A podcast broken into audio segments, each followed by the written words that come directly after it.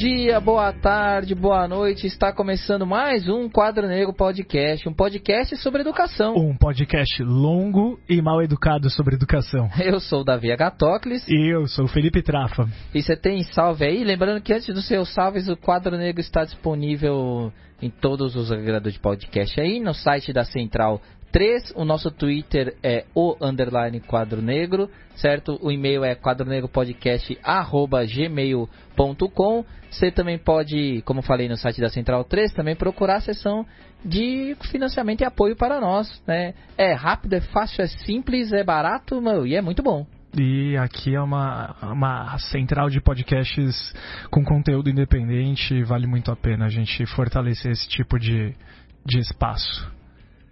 Cara, é, para os salves, eu hoje vou dar um salve único e acredito que você vai, vai junto nessa para Priscila Pantaneira, a pessoa que colocou a gente em contato com o Eric Punjab, o nosso convidado do, do programa de hoje. Então, Pri, muito obrigado aí pelo contato, por fazer a gente conhecer essa pessoa incrível que é o Eric. Espero que todo mundo goste desse episódio. E também um beijo para dona Nair, né, que dá risada quando a gente fala as qualidades da Priscila Pantaneira aqui. E eu também queria mandar. Oh, me deu muita ternura, sério, queria muito conhecer a mãe dela também. É muito gente fina, né? E eu queria também mandar um grande abraço aí para Poliana, Bruno, que é aluna do nosso amigo, né, Denis Almeida. Um abraço para ele também, que faz aulas fios maravilhosas ali. Sensacional. Procurem ele aí no Twitter. Eu vou colocar a arroba dele aí depois na descrição que são sensacionais. E um grande abraço para a Poliana, que é nosso ouvinte. O Denis está fazendo uma sequência de aulas FIO né, sobre o conteúdo de um material né, da Unesco sobre é, informação falsa, né, fake news e desinformação muito interessante, cara. Então, pessoal, sigam. Então é isso, então vamos lá, é nós.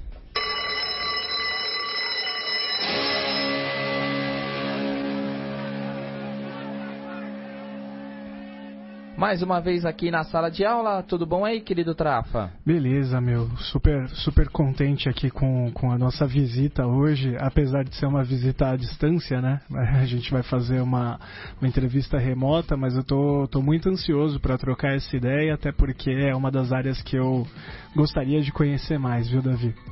E também vem de um lugar que a gente gostaria de conhecer mais para não ficar errando. Apesar de eu sustentar que eu não errei aquela vez com a Priscila Pantaneira. mas vindo também do Mato Grosso do Sul. Ele, Eric Punjab, que eu não sei se eu pronunciei o nome certo. E aí, Eric, tudo beleza, cara? Tudo beleza. Eu queria que você explicasse um pouquinho, né, toda a sua trajetória de é, que ela é tão diversa, né, tão plural, né?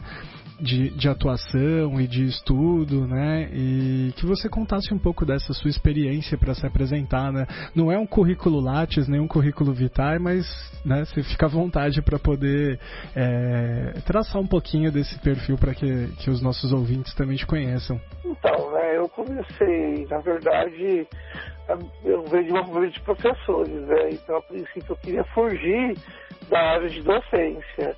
Aí eu fui para o jornalismo porque eu sempre gostei de escrever, eu sempre gostei de opinar, articular, debater, então o jornalismo me oferecia essa possibilidade de discutir, de expor as minhas ideias, de trabalhar no campo semântico, no campo de discussões. Só que aconteceu o seguinte, dentro do jornalismo, eu tinha muita facilidade com as matérias teóricas, da comunicação, etc. E aí eu, como ninguém gostava dessas matérias, o pessoal era mais pragmático, eles me chamaram para dar monitoria. Eu acabei amando a monitoria, adorava das monitorias. Às vezes eu dava aula para meus colegas de outras disciplinas do jornalismo. E aí eu fiquei sendo conhecido como professor, professor, qual professor. E aí eu acabei me interessando pela área de docência, né?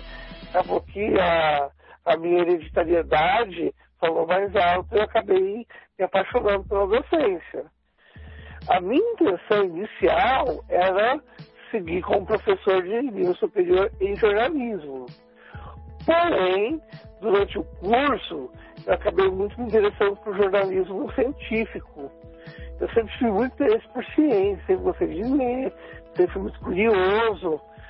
E eu comecei a ler muito sobre física, principalmente teoria da relatividade, que era uma coisa que me encantava na época. E aí chegou o um momento que eu decidi unir um curso agradável. Ah, por que não faço? Aproveito estou formado em jornalismo, né?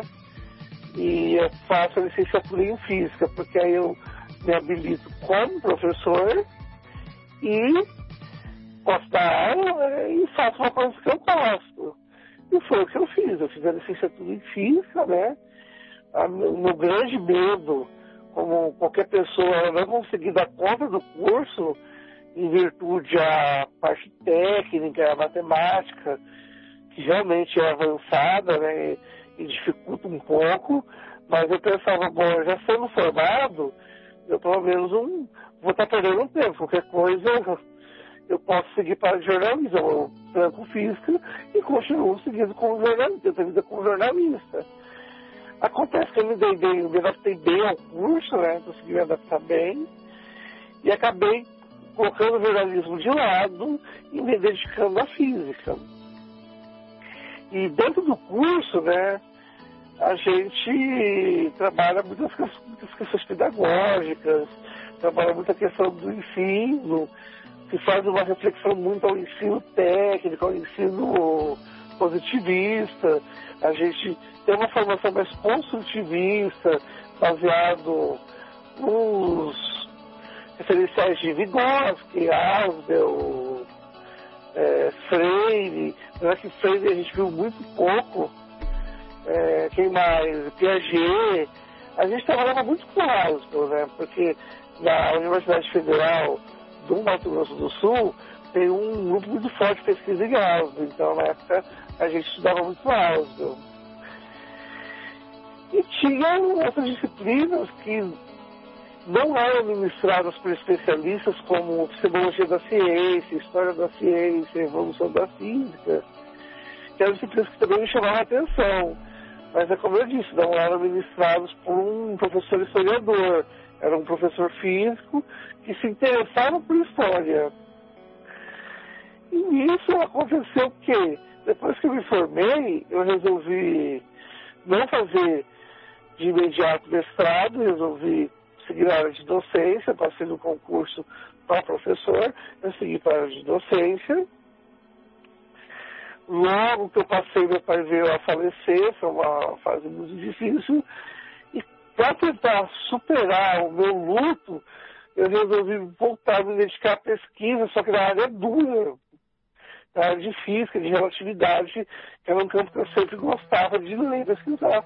E eu comprei uma série de livros, e um desses livros eu comprei sem saber a qualidade deles, foi apenas assim, vamos ver o que, que tem cada um deles que dá para aproveitar. E um deles era de um historiador da ciência, aliás, o maior historiador brasileiro que é o professor Roberto de Andrade Martins. E lá eu conheci a história da ciência, eu me apaixonei por história da ciência, não era a história que eu estudava na faculdade, na faculdade a gente estudava o que eu chamo de casos da ciência, né? Que são aquelas anedotas, aquelas, aqueles continhos fictícios, para tornar as coisas mais interessantes, que não é história. E aí eu comecei a pesquisar, comecei a me interessar por esse campo, fui pro mestrado, já me apaixonado por história da ciência, principalmente história da relatividade, que é meu campo, e nisso o meu orientador trabalhava com uma parte da sociologia da ciência, a gente conversou, eu me interessei por sociologia da ciência e acabei indo para a área que hoje nós chamamos de estudos sociais da ciência. É um campo que a gente não olha a ciência só são aspectos internos, né? Não só a partir da sua lógica interna, das suas situações, das suas fórmulas, da sua racionalidade.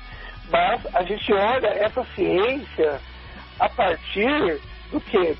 A gente olha a partir da, da construção social histórica.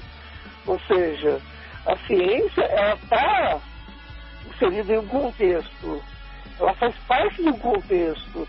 Então, tudo que acontece na ciência, os, os avanços da ciência, tem motivação histórica e tem motivação social. Então, no meu caso, por exemplo, eu analisei, e analiso ainda, porque eu continuo pesquisando nessa área, eu analiso, por exemplo, como que a revolução industrial, o capitalismo, o surgimento do relógio mecânico, que agora o trabalhador não trabalha mais por dia, ele não tem mais aquela percepção de, ah, o galo cantou, vou trabalhar, começou a escurecer, eu vou embora. Não, ele trabalha minuto a minuto, a produção dele é controlada por um relógio. Eu analiso como que isso, esse pensamento do relógio e outros problemas sociais do século XIX para o século XX, como a expansão marítima, o problema das longitudes, a medida das geodésicas, o Marco Zero, que foi a guerra dos veridianos entre a França e a Grã-Bretanha, como que tudo isso criou um, um cenário apropriado para se refletir sobre questões de espaço e tempo que vão originar a teoria da relatividade. Então, esse aspecto social da ciência, né? Isso, aliás, essa é uma forma de olhar. Tem outros pesquisadores na minha área que olham, por exemplo, como a ciência impacto social. Por exemplo, essa questão dos agrotóxicos, ou como preferem os defensores, defensores agrícolas, né? É, como que isso vai impactar o povo? É o nome, Qual é o nome que... que essa ciência está tendo sobre a sociedade, né? Aí, esse movimento que olha da ciência para a sociedade e da sociedade para a ciência. A minha análise é a análise de como a sociedade molda o desenvolvimento da ciência. Não, perfeito. Basicamente é isso que eu faço. Eric, eu vou pedir desculpas porque pode ser que eu faça muitas perguntas que sejam perguntas de leigo, tá? Porque eu confesso Não, que, que da é física, da física eu, eu sei física do primeiro ano do ensino médio, que é quando eu fui o melhor aluno da sala. Então um abraço para a professora Hitsuko do Colégio Alberto Conte, que era uma professora maravilhosa. E depois, infelizmente, eu caí, né, decaí no ensino de física, mas é uma área que eu gosto muito. Eu queria começar te fazendo uma pergunta, porque assim, a gente tinha proposto nessa primeira parte que você falasse como você trabalha. E aí na sua própria apresentação você já falou disso. Então eu vou, na verdade, puxar uma pergunta do segundo, da segunda parte, que é a questão da BNCC e da física, que aí eu acho que você pode falar mais um pouco sobre a questão de como você trabalha, mas relacionar Uhum. com um tema que eu queria, eu tenho uma curiosidade. Por quê? Eu, ano passado, eu vi uma nota da Sociedade Brasileira de Física. E essa nota era uma nota, quando era, era a época que eu estava pesquisando bastante coisa sobre a Base Nacional Comum Curricular em diversas áreas, né? E aí eu vi uma nota que era uma carta, e essa carta, né, do Conselho da Sociedade Brasileira de Física, que era, eles tinham aprovado uma carta para enviar ao Conselho Nacional de Educação, falando sobre algumas questões que eles colocaram na física. E uma das coisas que me chamou a atenção é que a não obri- obrigatoriedade da ciência é, da ciência da natureza, né?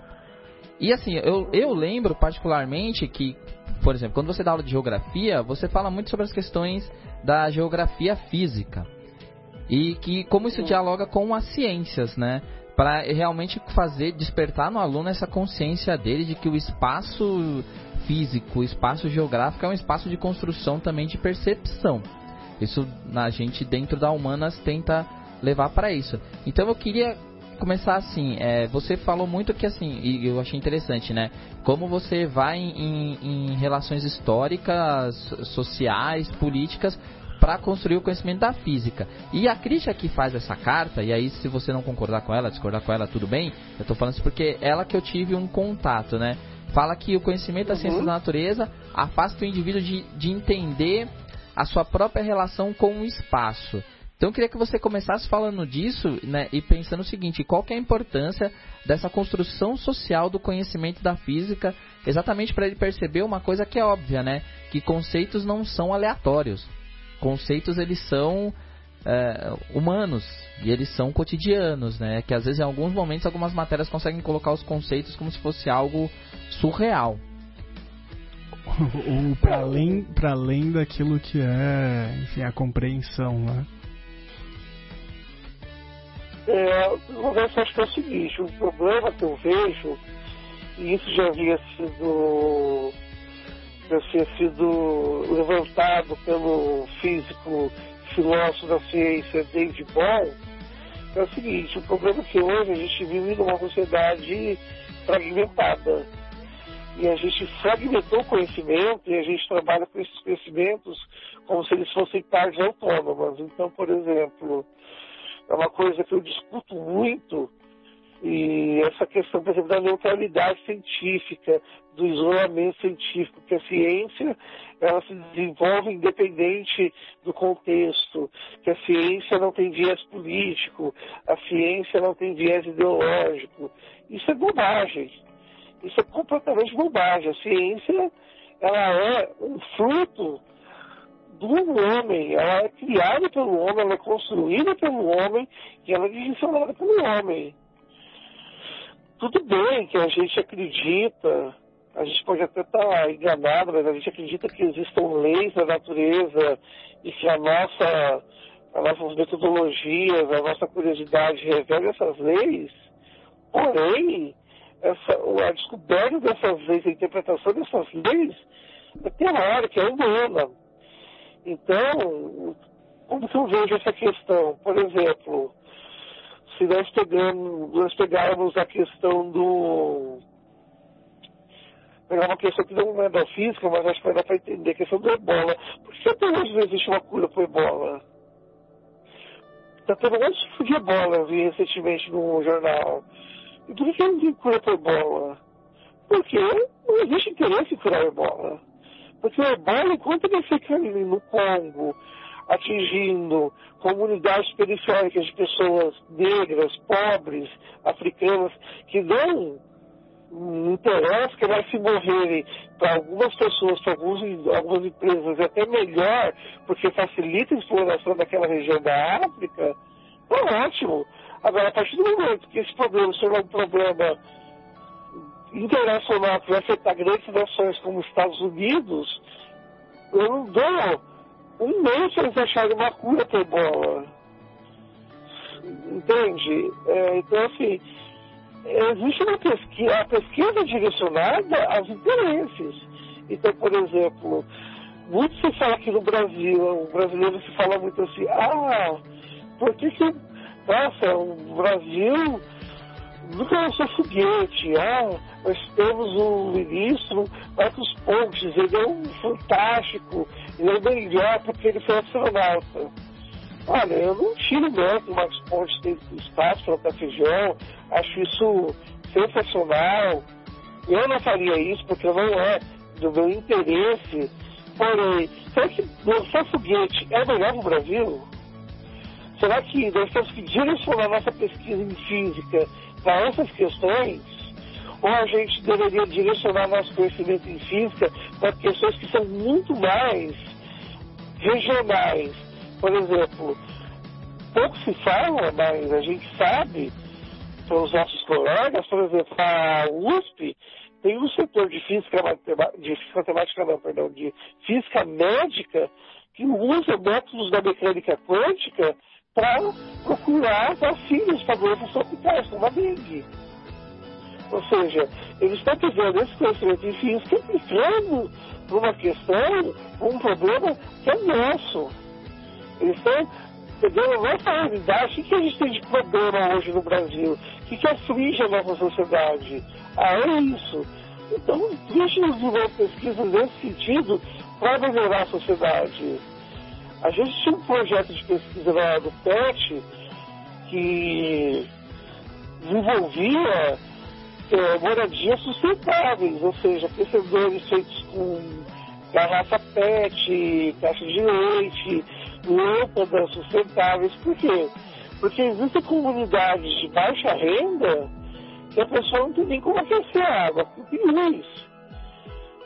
Tem comunidades que o cara, mesmo de dia, ele não tem luz, porque a casa dele não tem não tem necessidade. Então a gente fazia lâmpadas de garrafa, chamava de lâmpadas naturais, a gente tentou desenvolver aquecedores solares, todo esse tipo de tecnologia. Por quê? Porque são pessoas que não têm acesso a isso. E o governo, a prefeitura que deveria dentro da, do seu papel social, deveria trabalhar em prol dessas pessoas, não trabalha. Porque não tem renda, porque não quer, não sei. Então a gente tentava desenvolver projetos dentro da física, aplicando os nossos conhecimentos de física para isso, para essa sociedade. Então, sim, a física tem que ser direcionada para isso. O problema é, é o seguinte, o problema é que países desenvolvidos podem desenvolver certas vanguardas, porque quando eles já superaram certos problemas é, sociais, problemas técnicos, de infraestrutura, a realidade deles é diferente, a percepção, o espaço deles é diferente do nosso, eles podem trabalhar com o que a gente chama de física de vanguarda. E não tem errado, é bom. Eu não estou também dizendo que o Brasil não deva ter físicos trabalhando na vanguarda, mas eu acho que a gente deveria direcionar. Desculpa. Eu acho que a gente deveria direcionar também a nossa pesquisa o social. Às vezes o problema do, do cientista é o fetiche. Olha, os maiores pesquisadores do mundo trabalham com teoria de cordas. Então, eu quero ser um dos maiores do mundo, eu quero trabalhar com teoria de cordas. Pô, legal, teoria de cordas é importante. Com certeza, a média a curto prazo não vai trazer provavelmente nenhum tipo de avanço no, no campo tecnológico. A longo prazo, possivelmente, mas a curto prazo não, porque é uma coisa que trabalha com entidades muito abstratas mas a gente não pode esquecer que a, a ciência aplicada é importante. E que a gente não pode ser, criar esse fetiche em certas áreas, que acontece na física. Essa foi, todo mundo quer trabalhar, quer competir com os países mais desenvolvidos, a gente esquece que a ciência ela deve ser aplicada ao povo, ela é uma construção humana, que são as pessoas que pagam os nossos salários, e aí que acontece? Em sala de aula, você também pode fazer isso. Por exemplo, falando assim, o problema é a gente conseguir colocar isso na prática, a gente vencer gestão, a gente vencer coordenação, vencer burocracia, os burocratas. Mas, por exemplo, a gente tem bebedores em sala de aula. Esses bebedores desperdiçam muita água, a gente sabe disso. Então, o professor de física poderia desenvolver com os alunos um projeto de captação dessa água que é desperdiçada para ser reutilizada, para regar as plantas, para outras coisas. Ou seja, a gente poderia trabalhar, aí já entra numa questão, numa visão freiriana e, e de Vygotsky, que é partir de grupos de problemas locais da escola para trabalhar, criar escolas sustentáveis. A gente poderia desenvolver aquecedores, a gente poderia desenvolver sistemas de coleta de água, coletar água da chuva, usar essa água da chuva, a gente poderia ver o que a gente pode aplicar. A gente pode fazer isso dentro de sala de aula. Só qual é o problema? O problema é o seguinte, para alguns professores, principalmente diretores e coordenadores, morrem de medo de fugir da, do quadro.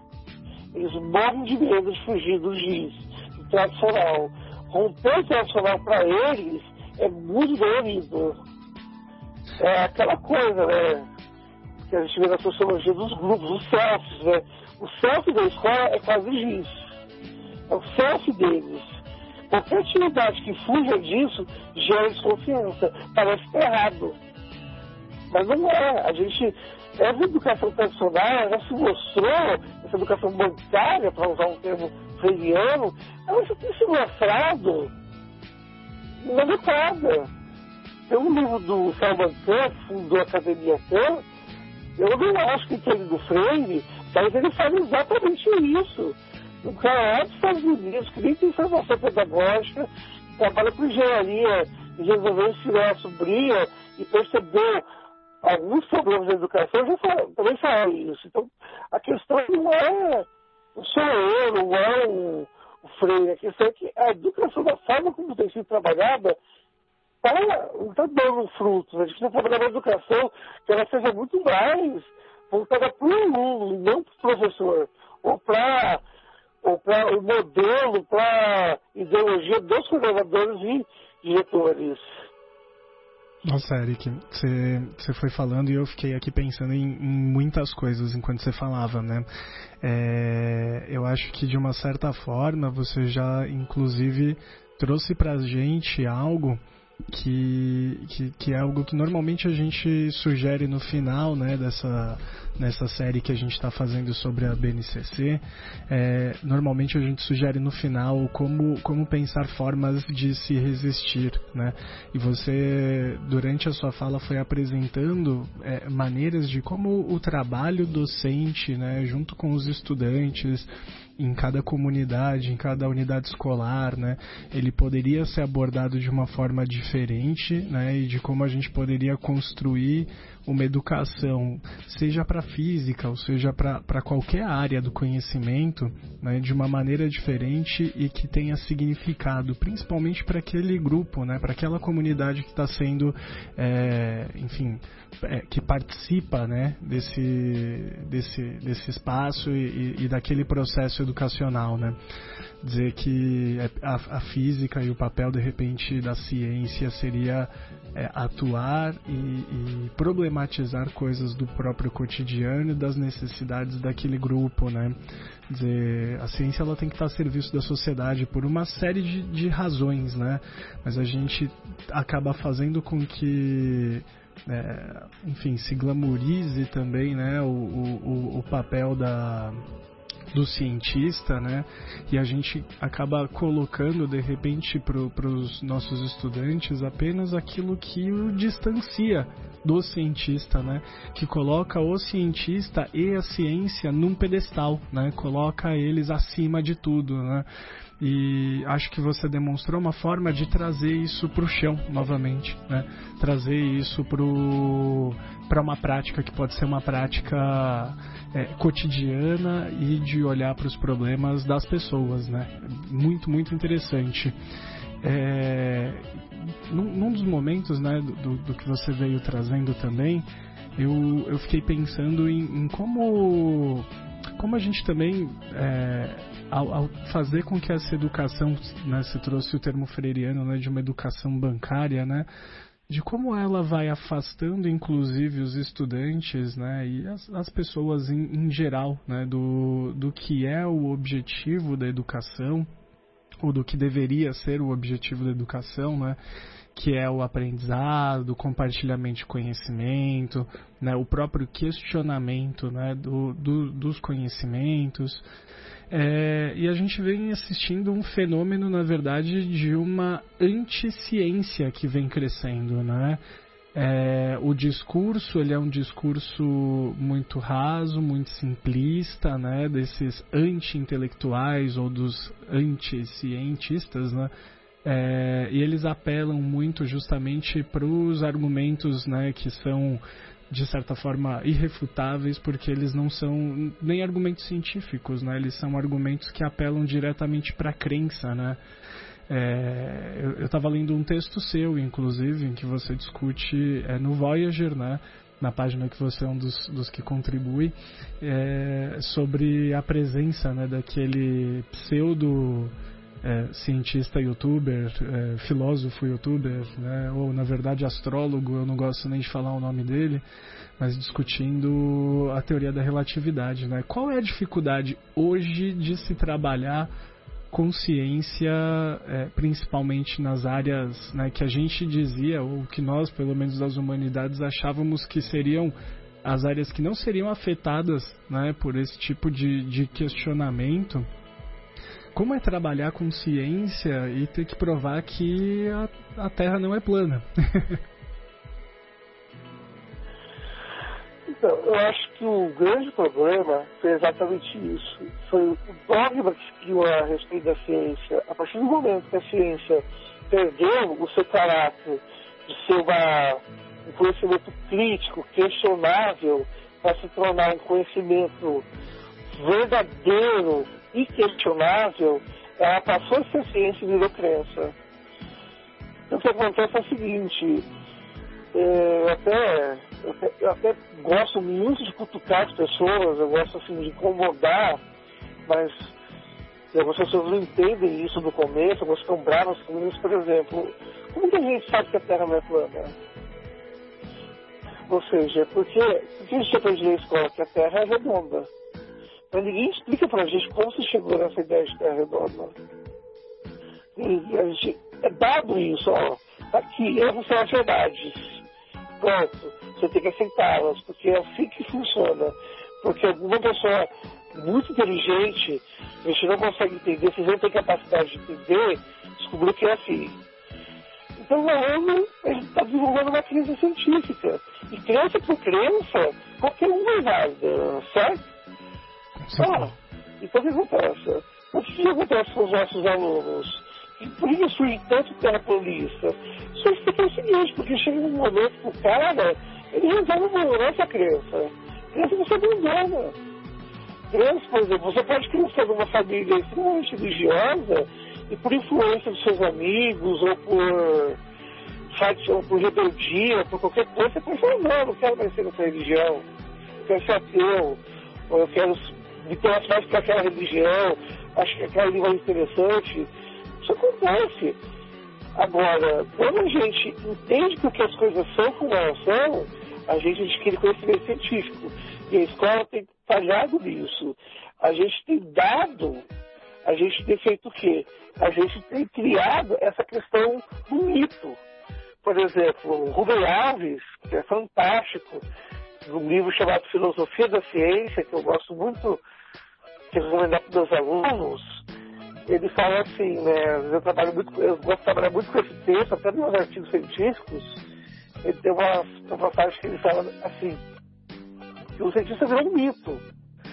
O cientista manda a gente faz. Então, por exemplo, você chega no médico, ah, doutor, eu tenho isso, isso isso. O cara vai lá, te olha, sem te olhar, dependendo se for público, presidente olha, se você pagar, você atende um pouco melhor, ah, toma isso aqui. Toma esse remédio aqui, pronto. Você vai lá e toma. Você pergunta pra ele, mas por que esse remédio? É, pode ser outra coisa, não tem outra possibilidade? Não existe uma segunda possibilidade diferencial, um diagnóstico diferencial? Não, não, beleza, você vai lá e toma. A gente fez isso. O cara chega nesse, nesse ponto, até minha mãe era mais científica do que eu, porque eu ia pro dentista, eu estava fazendo canal, ou algum tipo de tratamento dentário, ela falava, e o que você está fazendo? Eu falava, não sei. Você não pergunta? Eu falava, não. O dentista é eu, eu sou físico. Aí você tem curiosidade? Eu falava, não, mas é, ela está com razão. Porque eu não dente, você está fazendo meu dente? Por que você está fazendo isso aqui? Qual vai ser o resultado? Só existe esse procedimento? Quais são os outros procedimentos? Você tem, o dentista decide para você. Ah, você tem que fazer canal. Ah, quer dizer que só existe essa possibilidade. Fazer o canal, eu não posso arrancar o dente. E se eu quiser arrancar o dente fazer um implante? Ah, mas é melhor fazer o canal. Tá, melhor por quê? E se os argumentos que ele me der não me convencerem, eu posso decidir? Eu tenho que seguir a decisão de uma pessoa sobre uma coisa que é minha, no caso do dente? Ou seja, você vê que é uma visão muito tecnocrata que a gente tem. O cientista descobre, a gente aceita. A gente vai no médico, o médico receita, a gente toma. A gente não tem capacidade, a gente decide. O técnico decide pela gente, a gente está vivendo uma tecnocracia. Certo? E, e aí que tá, eu acho. E esse é o problema. A, a ciência vai ver qual é o intuito da ciência, o que, que a ciência se gaba a gaba de ser aquele campo do conhecimento que faz as pessoas pensarem. Mas quando eu vou no médico, eu não penso. Quando eu vou no dentista, eu não penso. A ciência hoje tornou-se a terceirização do pensamento. Eu pago o cientista para pensar por mim. Eu pago meu imposto, eu pago o cientista para descobrir uma vacina para mim. Eu pago o cientista para pensar por mim. E essa mentalidade de alguns negacionistas do aquecimento global porque a gente tem os negacionistas, né, que são aqueles caras tipo Eduardo Bolsonaro, é, Steve Bannon, Donald Trump, o Felício. E essas pessoas negam o aquecimento global porque elas acham que existe uma conspiração Illuminati comunista que repõe isso aí, né? E tem outros que são piores. Esses que o tem negacionistas tem negacionistas que na verdade eles sabem que existe aquecimento global. Só que eles falam assim, não, foda-se o aquecimento global. Porque é o seguinte, a ciência ela vai desenvolver e vai resolver isso, vai reverter isso.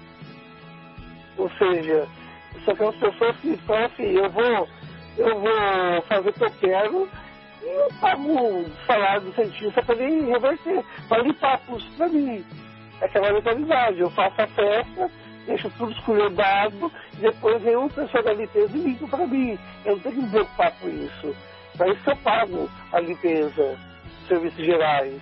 É mais ou menos essa posição que algumas pessoas têm em relação à ciência. E, e agora... Não deveria ser assim. Não, e agora, inclusive, já não é mais é, terceirizar apenas para o técnico ou o cientista, né? Mas é, é se agarrar também aquilo que, porque está na internet, é verdade, né? Então. Sim. Seu, sim, seu argumento. Mas, seu argumento parece convincente. E por que, mas por que as pessoas estão nisso? Porque elas não são ensinadas a pensar. Elas são ensinadas a aceitar. Ah, sente que a Terra é redonda. Ah, por que a Terra é redonda? Quem provou que a Terra é redonda? Como você provou isso? Como eu posso provar? Como eu posso repetir isso? Tem como eu repetir? Você entendeu? É, como que chegou a essa ideia? Quais foram as dificuldades? Quais são os questionamentos? Eu posso testar? Se a gente, essa visão que deveria ter o ensino, não tem. É tudo muito pronto. A gente chega lá para ele, ó, segunda lei de Newton. Aí, aí, mas como que ele chegou nessa segunda lei? Um belo dia acordou e falou, olha, assim, a maçã caiu na cabeça dele? Como que foi isso? Qual foi esse processo de construção? A primeira de Newton, na verdade, não é de Newton, é de Hobbes, ela aparece no Leviatã. Falar do Leviatã, a primeira Newton. Isso não é invenção minha, tá lá. No Leviatã que ele fala que a sociedade tende a manter a inércia dela. E o Newton, inspirado nesse contexto social e econômico, aplicou a física. Ele fez uma conexão entre o movimento da sociedade e o movimento físico que era uma coisa muito comum no século XVII. Então, essas coisas precisam, as pessoas precisam perceber, elas precisam entender como se chega nesse conhecimento, como ele é testado. E outra coisa, as pessoas também têm que entender o seguinte, você, você pode acreditar que a Terra é plana? Você pode. O que você não pode é querer, dentro da tradição científica, subverter para provar que a Terra é plana. Isso não dá. Isso aí cria uma cria um problema, porque a gente tem que entender o seguinte, que a ciência é uma tradição. E ela existem várias tradições que podem coexistir harmonicamente com a ciência. Eu não vejo problema em uma pessoa ser científica e religiosa. Agora, o que eu não posso é subverter a ciência para provar a religião, ou subverter a religião para provar a ciência porque são tradições diferentes. O que acontece é o seguinte, por exemplo, o, o filósofo guru do governo, o que ele faz? Ele é muito. ele não quer. Eu não tenho nada contra ser astrólogo. Eu tenho nada contra de falar besteiras, ele tem esse direito. Numa sociedade democrática, inclusive pensar o que ele quiser. O problema é que ele quer ser o centro das atenções. Ele quer que todas as tradições científicas, pedagógicas, filosóficas, sociológicas, é, religiosas, se submetem à tradição que ele quer criar. Ele quer ser um centro.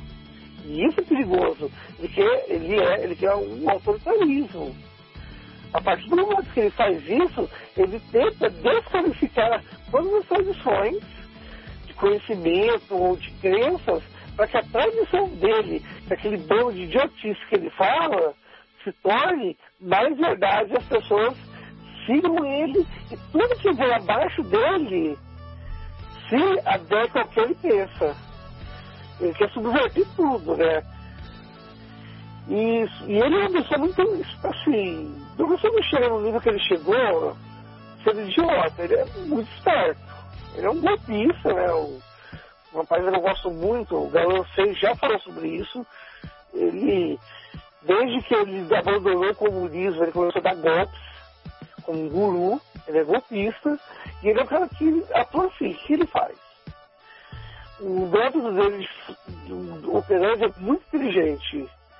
Eu vou procurar uma coisa assim, polêmica na ciência. Eu vou procurar, por exemplo, que Einstein que, que a realidade está errada. E o que ele vai falar? Ele vai procurar essa polêmica. Existe essa polêmica. Ele existe no meio científico. Aí ele pega os argumentos que interessam para ele, pega algumas pessoas, para caso algum desses alienados que seguem ele pesquise dizer que realmente tem um fundamento que ele está falando e pronto. E o que ele fez? Ele pegou o Dingo, o Robert Dingo, que foi um professor de matemática e filosofia, que foi um dos grandes contestadores da relatividade, tem muita coisa escrita sobre ele, até escreveu um artigo que deve estar para sair sobre o Dingo, como que o Dingo, até, até falei, coloquei como título né, o estranho caso do Dr. Dingo e o professor Olavo, né? Porque ele se baseou nesse cara para fazer a crítica dele. Ele pegou um paper de um. Olha só o cara está. Ele um paper de um professor de ideologia de uma universidade periférica da Inglaterra, que eu nunca tinha ouvido falar, que o cara também questionou a relatividade e em cima disso ele botou a narrativa dele. Ou seja, ele não faz a revisão de literatura, ele não estuda o estado da arte. Ele pega dois autores que concordam com ele e escrevem ele pega algumas ideias. E o que acontece? Acontece o seguinte: as pessoas que estudam ciência, elas também são muito dogmáticas. Falou não do Einstein? Como assim? Você não pode falar do Einstein, está errado. Não, você tem que ler sobre o Einstein. Ah, o Olavo Carvalho falou, isso é verdade? Por mais que ele seja uma pessoa idiota, a gente tem que procurar. Por que está falando isso? Da onde que ele está tirando isso? Ele não tira da cabeça dele. Ah, ele tirou daqui. Mas será que esses caras que ele está tirando têm alguma relevância? Como que as pessoas trataram esse assunto? E aí você vai construir um, uma narrativa e aí você justifica esse cara. O problema é que não. O problema é que puta, muitos divulgadores, muitos cientistas estão presos no dogma e não aceitam críticas. Eu vou até aproveitar.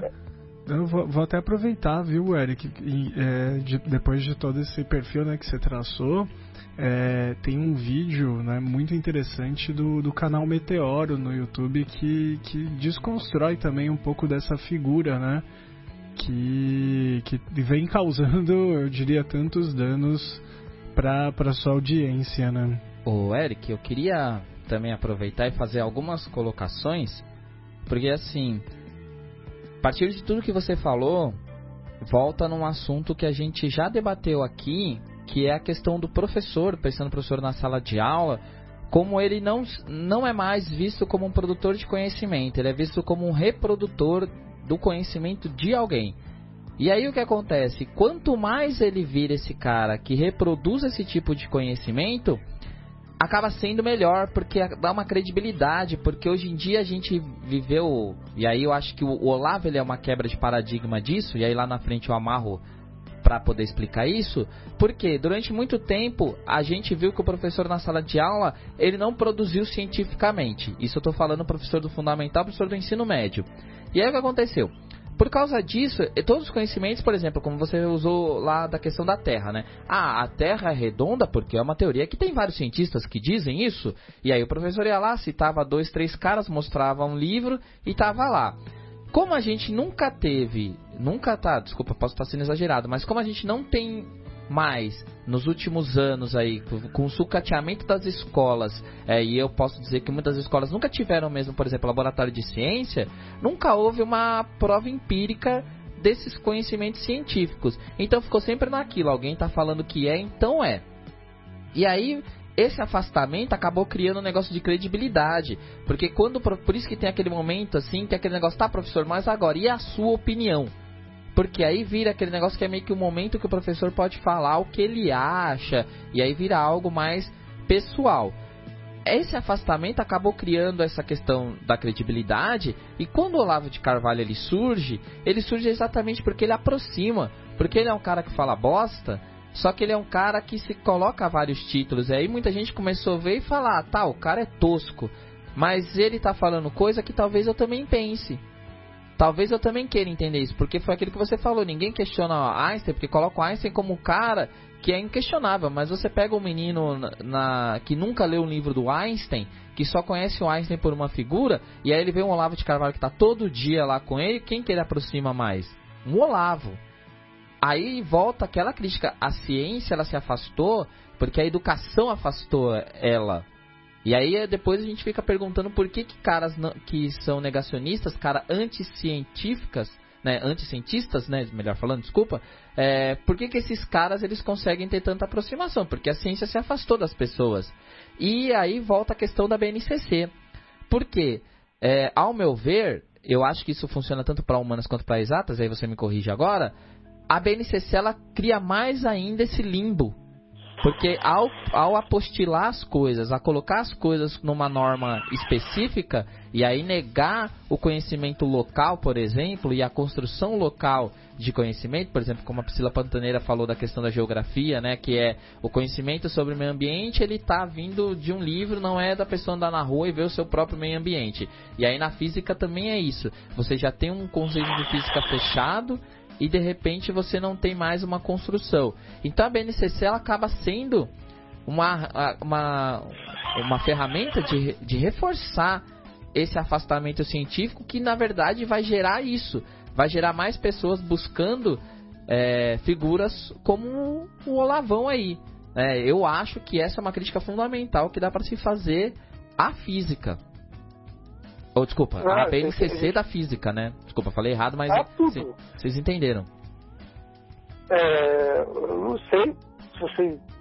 Já foi bastante professores, eu não sei se a, as pessoas conhecem essa área, mas informações de professores, geralmente se divide o professor em três tipos. Né? Nós temos o professor técnico, que é o que você falou, é o professor que é. É a educação prussiana é um professor que foi inspirado, ele foi feito para quê? Foi feito para ensinar o aluno a apertar parafuso e apertar botão. Porque a gente tem que lembrar que a educação ela não é para todos. A educação tem uma história, e na história da educação ela é voltada a quem? A formação de padres, de clérigos e a, e a educação dos nobres. E a população não tinha, não precisava ser educada. Quem que educava? Eram os pais, era a educação patriarcal. Aí, por exemplo, o artesão ensinava um ofício para o filho, que provavelmente seria artesão também. Então, o que acontece? Com o boom da Revolução Industrial, era preciso que essas pessoas fossem educadas, mas não pensar, mas fossem treinadas a apertar botão, a, apertar, a puxar a alavanca, a apertar parafuso. E aí surgiu a educação prussiana, a educação técnica, que é o que a gente tem hoje é o professor técnico, é o professor produtor. Ah, um artigo, se vocês puderem depois lerem, que é muito bom, foi escrito pela Alice Casimiro Lopes, chamado Os Parâmetros Curriculares Nacionais para o Ensino Médio e a Submissão ao Mundo Produtivo, o caso do conceito de contextualização, ela fala isso. Ah, quando gente pegar um PCN, e no PCN era por trás daquele discurso lindo do PCN, nossa, é o quê? É um discurso de formação de aluno para o mercado de trabalho. Vamos formar alunos para trabalhar e não para pensar. O BNC, o BNC também é a mesma coisa, o BNCC é a mesma coisa. Tem toda aquela coisa linda, né? Ah, analisar e representar, realizar previsões, construir protótipos de sistemas térmicos e blá blá blá. Cara, tudo isso é muito lindo.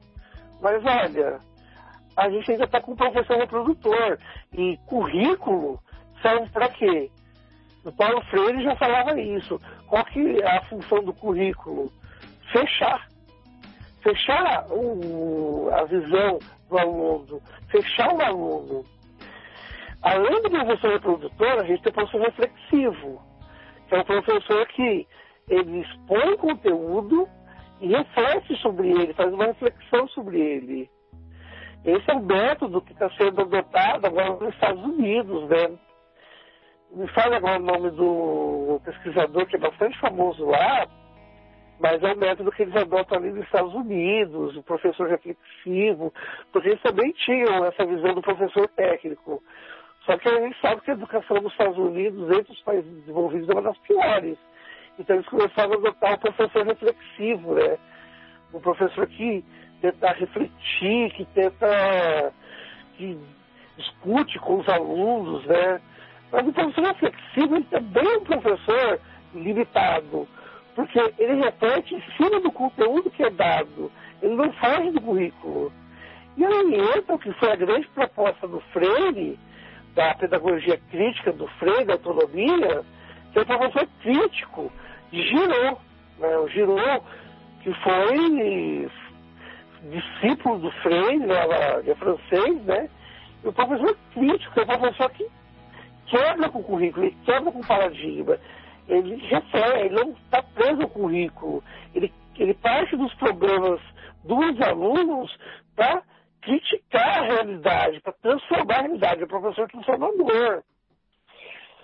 E essa crítica que você falou do afastamento da ciência, isso já colocado dentro da Guerra Fria. O Sloan escreveu aquele famoso ensaio que virou livrinho, que é as duas culturas, ele já fala disso.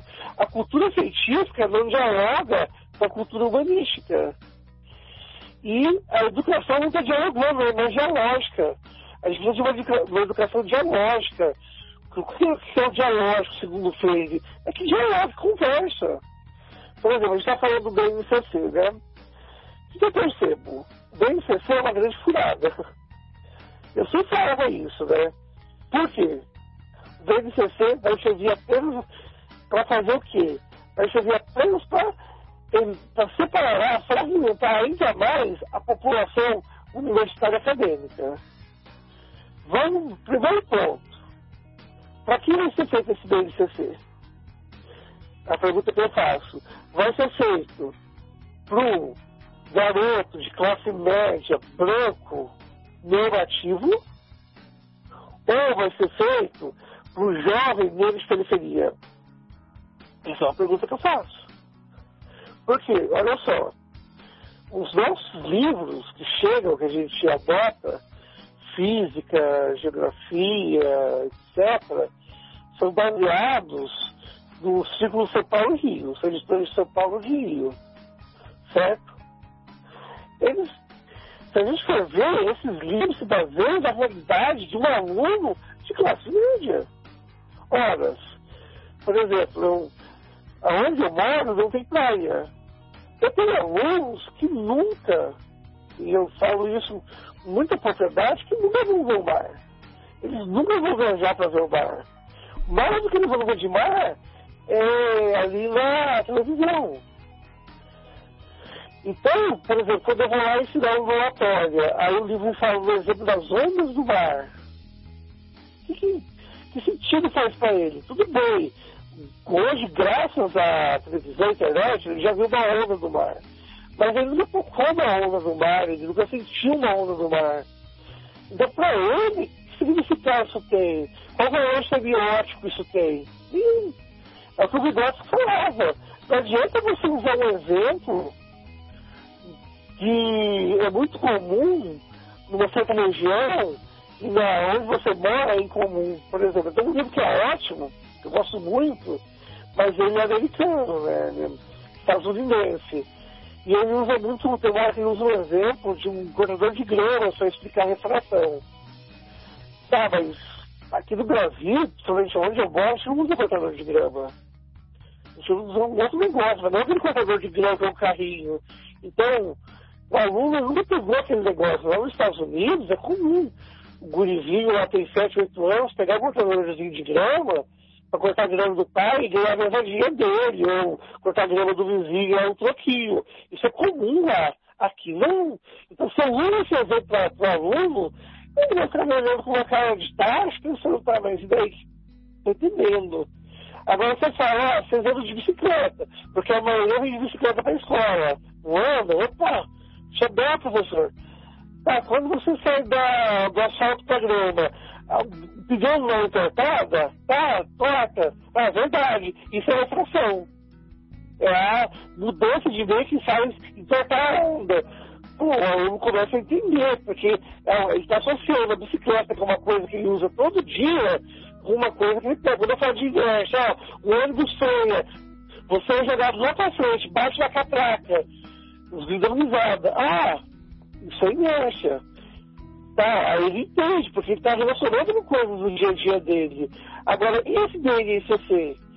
Esse BNCC, ele que vai ditar como vão ser escritos os livros didáticos. Que a gente vai adotar. E qual vai ser a realidade desses livros? Vai ser a de classe média? Porque você pega os livros, quais são os exemplos que eles dão? São exemplos de coisas que você não vai encontrar atrás um aluno pobre. Ah, tem um micro-ondas assado, tem isso, refrigerador. Nossa, o aluno sabe que é isso, existia fazer exercício, os alunos começavam a dar risada. Falavam, nossa, cada ser rico. Porque não é da realidade deles. Certo? Não são problemas que eles estão trabalhando. Por exemplo, quando a gente já falar de curto-circuito, não tem mensagem que fala disso. E um vai falar de gato. Pô, por que por que a gente não fala do gato? Tem muito aluno, a gente tem que, infelizmente, na realidade, temos alunos nossos que têm gato em casa. Porque os pais não têm condições de pagar energia, faz gato. E a gente tem que discutir isso. Por que isso é perigoso? Por que, que isso pode dar problema? Por que, por exemplo, tem chuveiro que o cara modifica lá, mexe lá na resistência para melhorar o chuveiro? Isso é, isso é, isso é perigoso? Pode fazer isso? Qual que é o risco? Isso os livros não trazem. Por quê? Porque não é uma realidade do aluno de classe média. Aluno de classe média não vai fazer gato. Aluno de classe média não vai fazer isso ou aquilo. Certo? Então, a minha preocupação é essa. Você pode ver o Enem, o Enem trazendo os exercícios de ola, de aquela ola de jogo de futebol. Quem fez esse exercício do Enem, provavelmente é uma pessoa que frequenta jogo. Provavelmente é uma pessoa de São Paulo do Rio, que tem condições de um jogo de futebol de um time grande. A gente não tem time grande, o aluno sabe que uma ola. Ele nunca viu uma ola. Certo? É, tinha um outro exercício de piano. Gente, piano? Ah, não sabe o que é piano? Não sabe. A cidade não sabe. É óbvio que ele já viu um piano, ele sabe o barulho que o piano faz, mas as músicas que ele escuta não são músicas clássicas ou não é rock progressivo, ele escuta funk, ele escuta sertanejo. Seria muito interessante de uma viola, ah, viola. E aí, olha só, teve aquele caso engraçado do Arthur Duval, que ele passou vergonha tentando interpretar a música, acho que é do Charlie Brown, né? Aquele se envergonhou, que ele não conseguiu interpretar.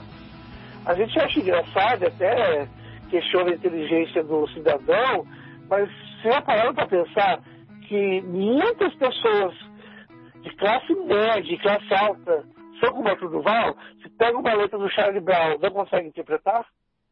E por que não consegue interpretar? Porque é burro? Não, porque não é da realidade deles. Porque aquelas palavras, aqueles jeitos, aqueles trejeitos, aquelas gírias, aquele tipo de situação que o Charlie Brown coloca, a situação que o menino mais pobre passa, diariamente, por causa do preconceito que existe, inclusive entre, a, entre os policiais, entre as autoridades, ele não passa. Então ele não sabe. Então quando um cara como o Arthur Duval, que representa essa classe média, pega uma letra do Charlie Brown para interpretar, não consegue interpretar, porque ele não entende aquilo, aquilo não faz parte da realidade dele. Aí ele fala aquele monte de asneira. E muitas pessoas concordam com ele, por quê? Porque também não sabem. Não é a realidade deles. E aí eu me pergunto, esses livros, esse BNCC, que está sendo preparado aqui, ele está foi pensado em quem? No aluno pobre ou no aluno de classe média? Na verdade. Ah, vai ser importante? Claro que é importante. Muito importante. Porque se ele é pensado no aluno de classe média, quem que vai ter mais chance de ter êxito para vencer? O aluno de classe média. Porque essas habilidades aqui que eles colocam são habilidades que estão associadas ao cotidiano do aluno de classe média. São habilidades que esse aluno de classe média, são situações, problemas que esse aluno de classe média tem acesso, que ele, tá, que ele conhece. E um aluno de classe pobre? Não tem. Para isso não faz sentido. E quem que é o nosso aluno hoje? É a classe média? Não. A classe média é a minoria. A nossa maioria é um aluno pobre. A universidade pública deveria ser feita para esse aluno, não para os classe média. O que, que, que, que acontece? Esse BNCC está fragmentando. Ele já está escolhido para ir para a universidade. É um aluno que tem acesso a essa informação, que tem acesso, que tem familiaridade com esse tipo de coisa. Para esse aluno, é muito mais fácil ele fazer interfaces do que para o aluno pobre. Como tem um aluno pobre que não tem acesso à internet, não tem acesso a, a certos materiais aqui que eles colocam aqui, é, protótipos, a computador, etc. Como que esse aluno vai fazer interface se ele não tem acesso a isso? Se isso para ele é uma coisa extremamente distante da realidade dele, como que ele vai fazer essa conexão? É óbvio que o aprendizado de um aluno vai ser diferente. As pessoas falam, ah, mas as universidades, perdão, as escolas públicas, elas têm um desempenho muito baixo em comparação às, às escolas particulares. É claro, o Enem é uma prova para a classe Enem é uma prova que aborda problemas da classe média, não da classe pobre. Tanto que se você coloca uma música do Charlie Brown Jr. para o aluno interpretar, ele faz que nem outro do mal, passa vergonha. E o aluno de classe mais baixa, o aluno pobre, consegue bem. Por quê? Porque você colocou uma questão que está voltada à realidade dele, que ele entende. Agora, se coloca questões que ele não entende, que ele não tem familiaridade, o que vai fazer com aquilo? Ele não vai conseguir bem. É óbvio que a classe média vai estar sempre preenchendo as universidades públicas. É óbvio que o aluno de classe pobre vai, ter, vai estar sempre abaixo do desempenho, porque os livros não são pensados para eles, não são pensados na realidade deles. Esses livros são feitos para atender uma, uma minoria. Quer dizer, nem o livro... aqui do BNCC é isso. Nem, é um os projeto livros... para atender uma minoria, para atender um aluno de classe média. É, nem, nem, os livros estão preparados, nem o currículo está preparado, e quando a gente vai olhar a régua externa, que são esses é, exames todos, também não estão preparados para essas pessoas. Na verdade, elas é, são preparadas já com um público específico. E, né? nem, e nem se importam com isso. E aí, o Eric, eu queria né, primeiro dizer que nessa toda a sua fala você já colocou tantas coisas que eu acho que mostram realmente os problemas da física, assim. Então eu queria dar um encaminhamento agora para a parte final, que é a nossa última parte, que é a pensar soluções a isso, né? O que, que a gente pode fazer. Aí antes eu só queria puxar duas coisinhas que eu lembrei que eu preciso falar. Que assim, essa é a importância da construção coletiva, né? que a gente não tem uma proposta na BNCC e não tem ainda uma proposta de construção coletiva dos materiais que sejam exatamente isso. Você pegar uma pessoa, que nem você falou, né? É, eu também lembro quando a gente viu questões do Enem, a questão das Olimpíadas de Matemática, que muitas vezes não era questão de matemática que a pessoa não sabia fazer, mas é que o aluno começava a ler a pergunta e ele falava: Meu, eu nunca faria isso, quem faz isso é boy. Então, assim, que, ou seja, é um recorde de classe. Ele fala, é rico que faz isso. Então, ele já se afasta daquilo, não é porque ele tem dificuldade em matemática, mas é por. Tô pegando essa matemática porque foi a questão que mais deu problema com isso, assim. E aí me lembrou uma me lembrou duas coisas, na verdade. Um é um exemplo meio bobo, mas que eu acho muito interessante, que é no episódio do Chaves, que ele vai. que ele tá falando sobre a praia. E aí lembrei quando você falou da questão do mar, né? Que a pergunta para ele, ah, qual que é o tamanho do mar? E o Chaves faz com a mão como se fosse tipo 30 centímetros de uma mão para outra, né? Aí a Chiquinha fala que ele só viu pela televisão. Na verdade, o mar tá, tá certo a, o que é o mar para ele ali, né? O mar para ele tem aquele tamanho, porque é o que ele viu. Quem tira sarro dele, na verdade, está tirando o sarro da desigualdade social. E é isso que muitas vezes as pessoas fazem. E aí, isso me, me, me esse, essa questão de pensar o Chaves me levou a pensar um episódio que a gente até indicou no episódio anterior, que é sobre o chutando a escada, que o, o advogado ele conta que para livrar o seu cliente de uma acusação falsa, ele começou a questionar os policiais aonde ele, aonde ele tinha interceptado o, o, o, o suspeito. Endereço, né? É, e aí ele começou a falar, não, mas nesse lugar aqui não é assim, essa curva desse, desse corredor não é desse jeito, esse beco você não consegue ver, ou aqui você consegue ver. Então, assim, ele usou o conhecimento dele prático para poder tirar. E aí você pega a classe de advogados que é extremamente classista e, e, e padronizada, é difícil você ter advogados que conheçam a realidade das periferias. E aí a gente pode ter, e essa é a minha preocupação, com a BNCC, professores que não conheçam mais a realidade, ou pior, que eles sejam daquela realidade, mas sofram do efeito Tabata Amaral, né? Tabata Amaral, que é da Vila Missionária da Zona Sul de São Paulo, que ela é da periferia, mas pensa que só porque recebeu benesses da, de uma certa elite aí, ela se acha muito mais próxima de Harvard do que da Zona Sul de São Paulo, quando na verdade é muito o contrário. Então, em cima disso, vem a, a pergunta levando para a parte final. Aí, se você quiser completar aí, eu só queria que você falasse, aproveitasse essa parte final, para falar que maneiras que a gente pode fazer, que a gente pode construir para tentar uma alternativa, pensando na sua matéria, na física, para construir ainda um conhecimento que seja para, para além de uma BNCC. Olha, o que eu acho que a gente deveria fazer, ideal, é, rasgar tudo isso, tipo, rebeldia, sabe? Anarquia e a gente partir das nossas, das nossas realidades locais. Obviamente isso não vai poder ser feito, porque existe todo um, um campo burocrático de aparelhamento que vem do município, do Estado, da União, que não permitem.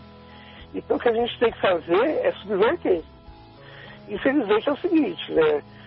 É, é melhor a gente subverter, usar, fingir que a gente está seguindo as, as diretrizes e, a partir dela, introduzir algumas reflexões, mudar, sabe, algumas coisas, do que bater de frente, porque a gente não vai conseguir, pelo menos agora, é o que eu vejo, até pela minha experiência como professor. Então, o que eu acho que o professor pode fazer?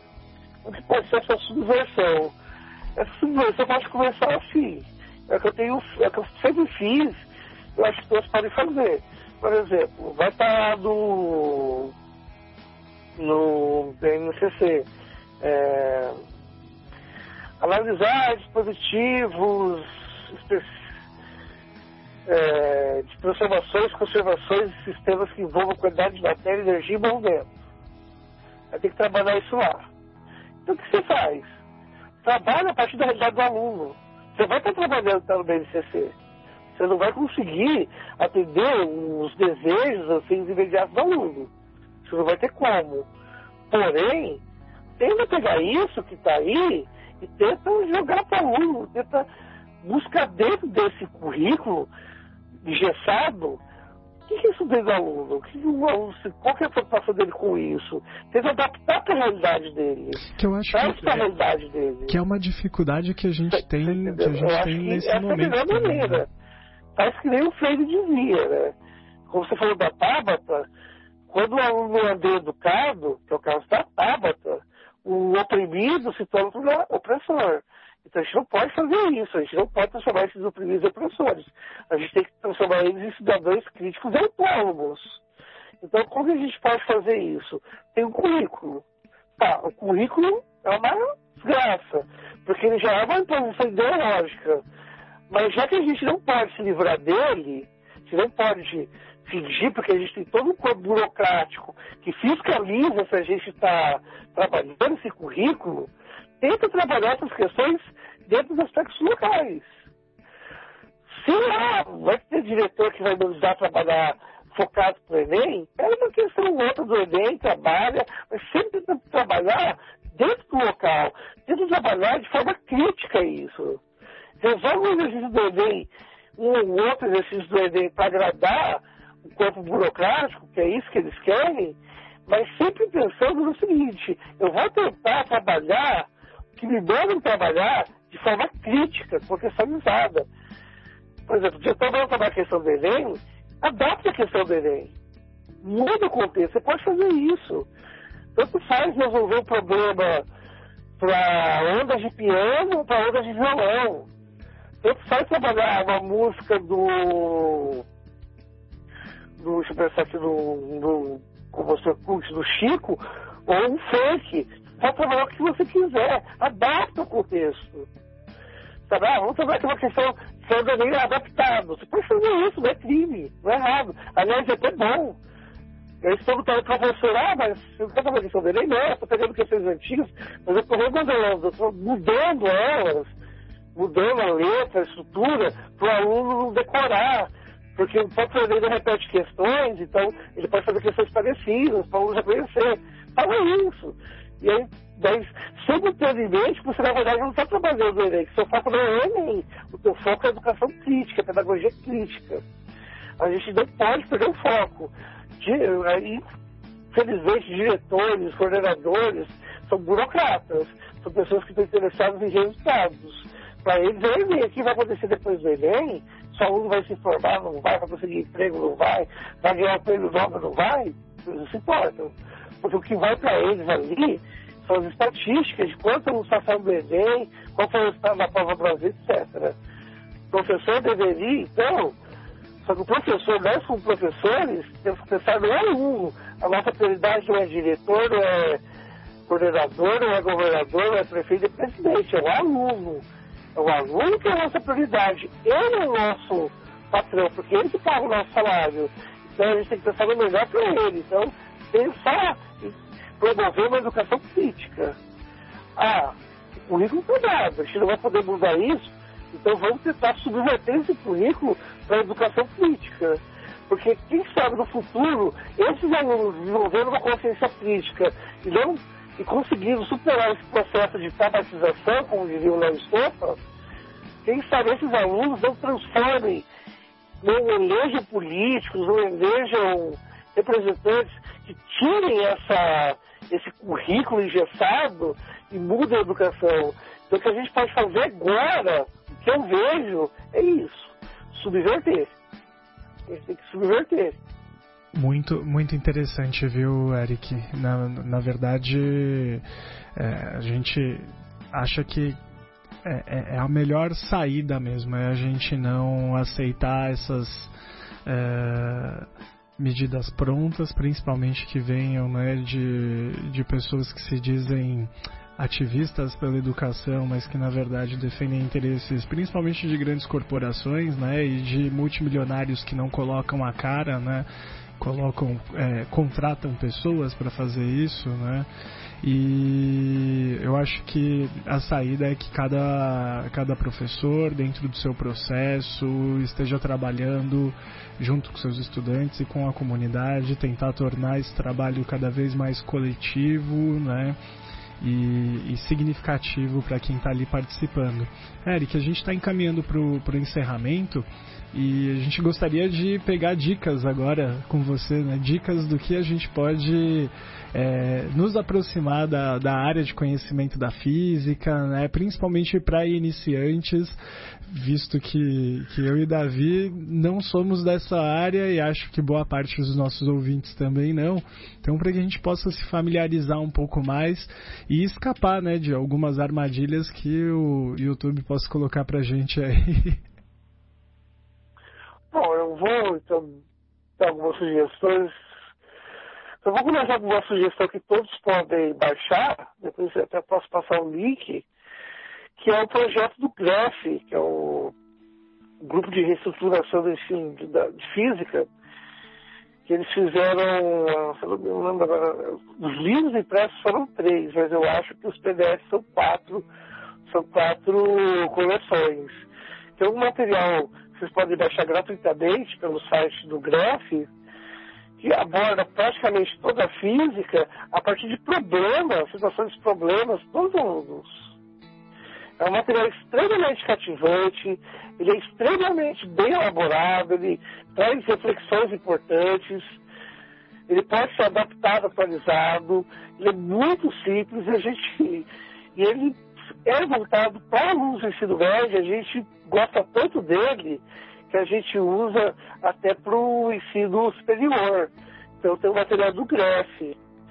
Outro livro, esse é um pouquinho mais caro, mas é sempre uma boa aquisição é Física Conceitual, Paul Hewitt, porque é o seguinte, porque é um curso de física sem fórmulas, sem equações, que aliás eu acho que é um caminho.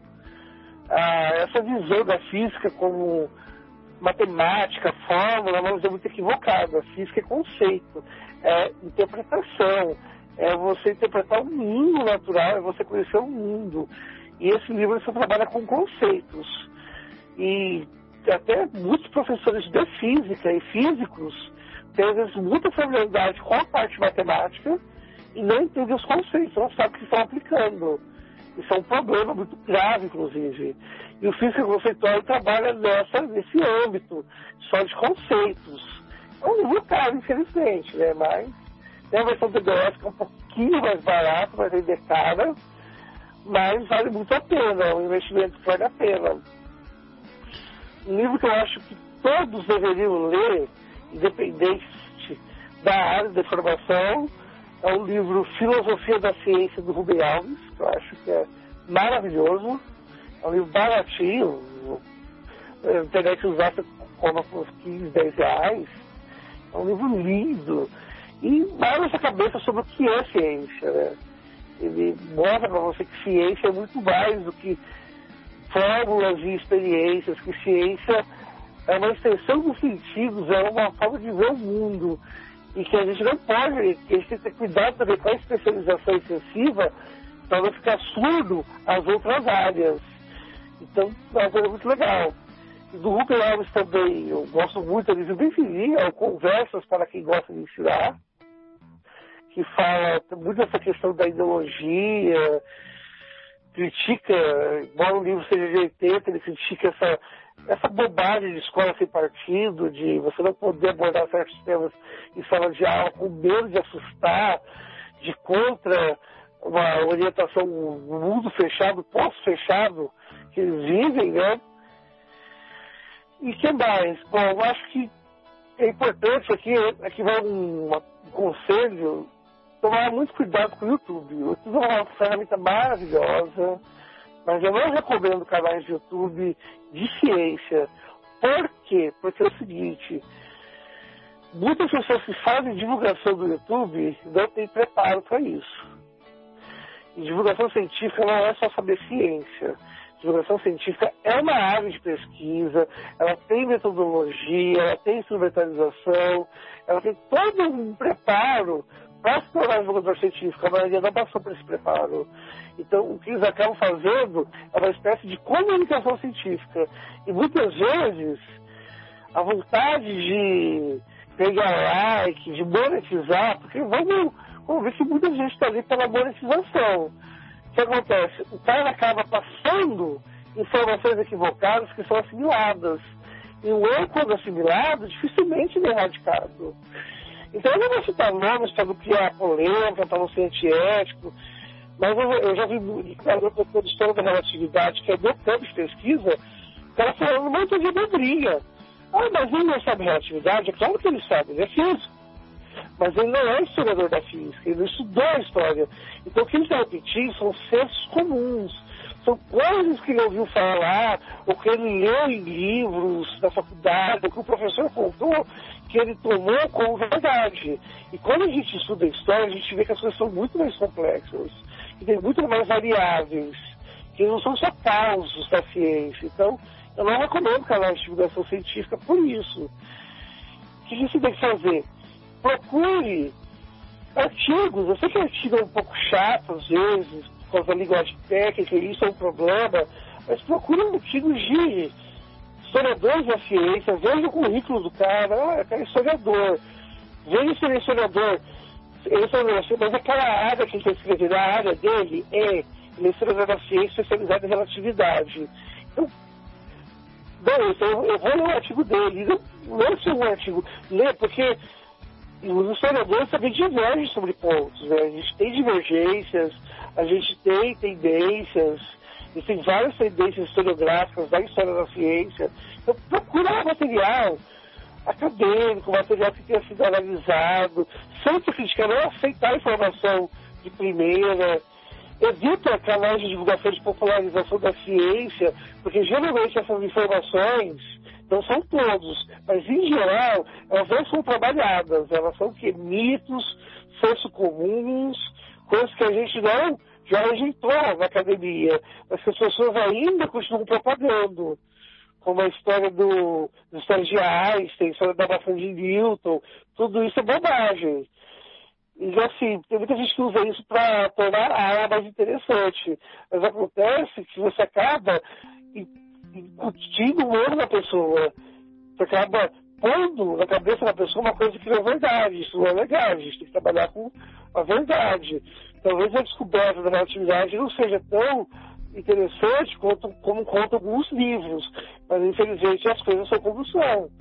Então, e eu detesto a visão romantizada da ciência, colocar a ciência sempre como o quê? Uma construção humana, feita por seres humanos. Qualquer um pode fazer ciência, qualquer um pode fazer direito, qualquer um pode fazer filosofia, qualquer um pode fazer qualquer coisa. Por que tem cientistas que se destacam mais do que outros? Porque eles trabalham mais. Tem que ver as condições deles. E se você procurar, infelizmente, você vai descobrir que a maioria dos cientistas que se destacam eram pessoas ricas. Dificilmente um cientista pobre, há exceções, mas dificilmente um cientista pobre se destaca. Porque para o cara se destacar, ele precisa estudar. Para estudar, ele geralmente só estuda, não trabalha. Então ele tem toda uma estrutura familiar que permite que ele estude, que ele viaje, que ele faça isso, faça aquilo. Infelizmente, a ciência, quem se destaca na ciência, tem uma base. Isso não quer dizer, não deve servir de estímulo às pessoas mais pobres, de forma alguma. Mas tem que se mostrar também que ciência é, pro, é produto muito mais das condições capitais, é muito mais definida pela superbase, pela base, a superestrutura lá do marxismo, do que pela condição de genialidade, pelo cognitivo a superestrutura é muito mais importante para a definição do cientista, dos velhos cientistas, do que essa genialidade. Ou seja, como Marx falava, né, é a economia que define a realidade do sujeito. E na ciência não é diferente. Você sabe que, que a gente enquanto você foi falando, a gente estava se olhando aqui e, e concordando, né? É, ô Eric, eu, eu agradeço muito, né? Principalmente toda essa contribuição que você acabou de dar aqui com relação à lista de, de dicas. A gente vai tentar linkar tudo que você é, colocou como dica e queria comentar, né? Eu, como sou da área das ciências sociais, trabalho com filosofia, eu fui me aproximar um pouco dessa área, né, das ciências da natureza, é, quando eu li isso há, muitos anos atrás, quando eu li uma breve história do tempo do Stephen Hawking, foi aonde me despertou uma é, assim uma, uma paixão mesmo pela área da ciência da natureza e pelo estudo né, da, da física, da astronomia. Né, foi a partir daí que eu fui procurar também a série Cosmos, né, que está é, num servicinho de streaming para quem se interessar, que eu acho que também são, são boas é, indicações que a gente pode dar para aquele estudante também que está querendo se aproximar um pouco desse tipo de, de conhecimento é, e não sabe muito bem por onde, por onde tatear no início, né? Davi? É, eu só queria dar uma dica então de livro que é do Bill Bryson, ou Bryson, desculpa se eu estou falando errado, que chama A Breve História do Quase Tudo, que ele pega vários conhecimentos científicos e tenta contar histórias em cima disso, histórias vezes ficcionais, mas com descobrimentos né, e, pesquisas científicas verdadeiras é, ali, assim, mais mais alguma coisa aí, Trafani? Eu queria, pra gente encerrar, eu queria colocar um pedido aqui pro Eric, né? Como a gente encerrou com a, com a Priscila Pantaneira, que foi quem colocou a gente em contato contigo, Eric, a gente encerrou pedindo para ela uma música. eu vou pedir para você também agora uma música sumatogrossense, se você puder indicar pra gente colocar no encerramento desse, desse episódio.